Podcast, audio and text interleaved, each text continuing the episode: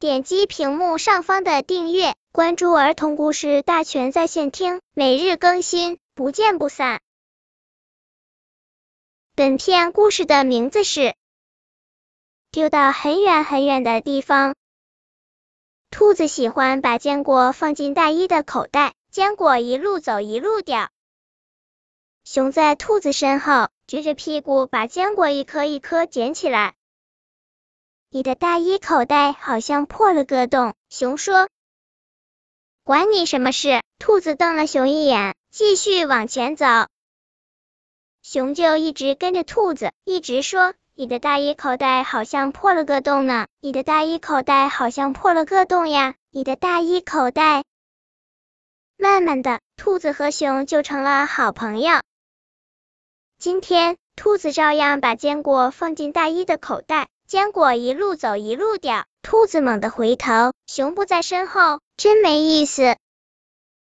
几片雪花落在兔子的鼻尖上，接着更多的雪花落在它的头顶。胡子、肩膀、脚背。哎呀，今天要过除夕了呢！兔子突然想起来，熊说过，除夕就是要把让人不高兴的坏东西统统丢掉，扔得远远的，最好有一百根玉米杆接起来那么远。兔子匆匆忙忙跑回家，发现真的有好多东西应该丢掉呢。兔子在阁楼的吊筐里找到一枚木珠子。珠子的彩色已经掉了，像只丑丑的核桃壳。丢掉嘛？兔子想起来，这颗木珠子是和熊玩找宝藏游戏时藏起来的。当时兔子一共藏了五颗木珠子，熊找来找去，只找到四颗。累了着，熊必须背着兔子哼哧哼哧的在楼梯上爬三趟，这是规矩。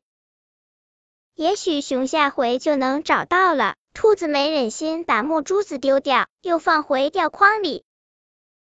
兔子在壁炉上的罐子里发现一块浆果饼，饼子早已变得硬邦邦。兔子闻了闻，连一丝香味也没有了。